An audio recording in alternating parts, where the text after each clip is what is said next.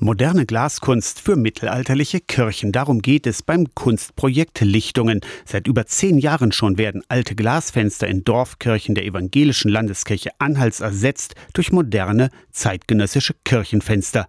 Die Dorfkirche von Elsnick ist eine der vielen Lichtungenkirchen.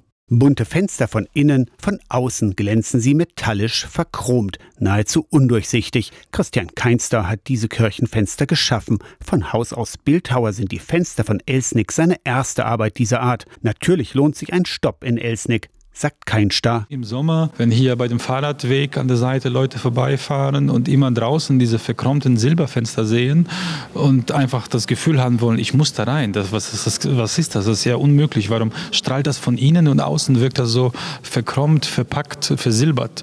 Ne, und ich glaube, da wird hier für die Gemeinde, glaube ich, viel passieren. Durch Elsnick verlaufen Fernradwege und der Lutherweg als Pilgerroute, weiß Gemeindekirchenrat Olaf Stork. Also wenn man von Köth nach Dessau fährt, sieht man oft so um ein, zwei Kilometer Abstand Leute mit Fahrradpacktaschen, die hier fahren in der Hochsaison. Also da sind schon etliche hier unterwegs. Knapp drei Kilometer nördlich liegt Reppichau, der Heimatort von Eike von Repko, dem Verfasser des Rechtsbuches Sachsenspiegel. Stork hofft auf Synergieeffekte. Dass die Leute dann erst recht anhalten, weil wir sehen es auch oft, dass welche mit Packtaschen vorbeifahren. Weil wir sind ja dicht an Reppichau ran. Reppichau ist eine ganz andere Ausstrahlungskraft als Ort, wo ja das ganze Dorf als Museum läuft. Als aktiver Radfahrer weiß Stork aber auch, dass man ungern anhält, wenn man gerade wieder in Tritt gekommen ist. Die Fenster könnten in Elsnick Anlass sein, um anzuhalten. Du brauchst schon was Außergewöhnliches oder so, dass du nach zwei Kilometern gleich wieder vom Fahrrad steigst.